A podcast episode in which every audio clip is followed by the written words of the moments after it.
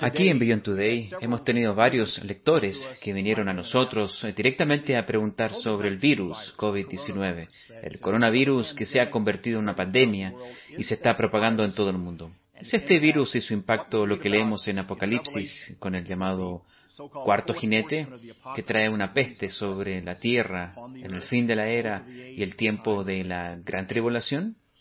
Bueno, la simple respuesta que puedo darte hoy es no. Lo que estamos viviendo en este momento no es ese evento específico que está profetizado en las Escrituras. Permítame regresar y leerlo nuevamente. Dice que cuando se abre el cuarto sello del libro de Apocalipsis 6, una voz salió y dijo, ven y mira. Miré, y aquí un caballo amarillo y el que lo montaba tenía por nombre muerte, y el Hades le seguía, y le fue dada potestad sobre la cuarta parte de la tierra, para matar con espada, con hambre, con mortandad y con las fieras de la tierra. Los eruditos de la Biblia entienden esto como una peste, una plaga que arrasa la tierra en el tiempo del fin, durante la gran tribulación y el fin de esta era. Es un evento muy horrible. Y sí, trae consigo una gran cantidad de destrucción y trastorno a la sociedad por la muerte. Pero no estamos ahí todavía. Lo que estamos presenciando y viviendo es una pandemia muy grave. Y todos nosotros debemos tomar las precauciones que se nos piden por los gobiernos y las autoridades de salud para contener este virus y para que no se propague entre las comunidades como si no lo hiciéramos si seguimos con nuestra vida normal. No debemos temer ni entrar en pánico ni sacar conclusiones de lo que estamos presenciando en las noticias en este momento acerca de este evento en particular.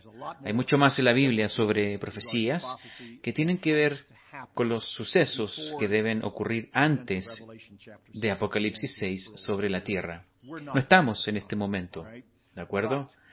Pero debemos aprender de lo que está sucediendo.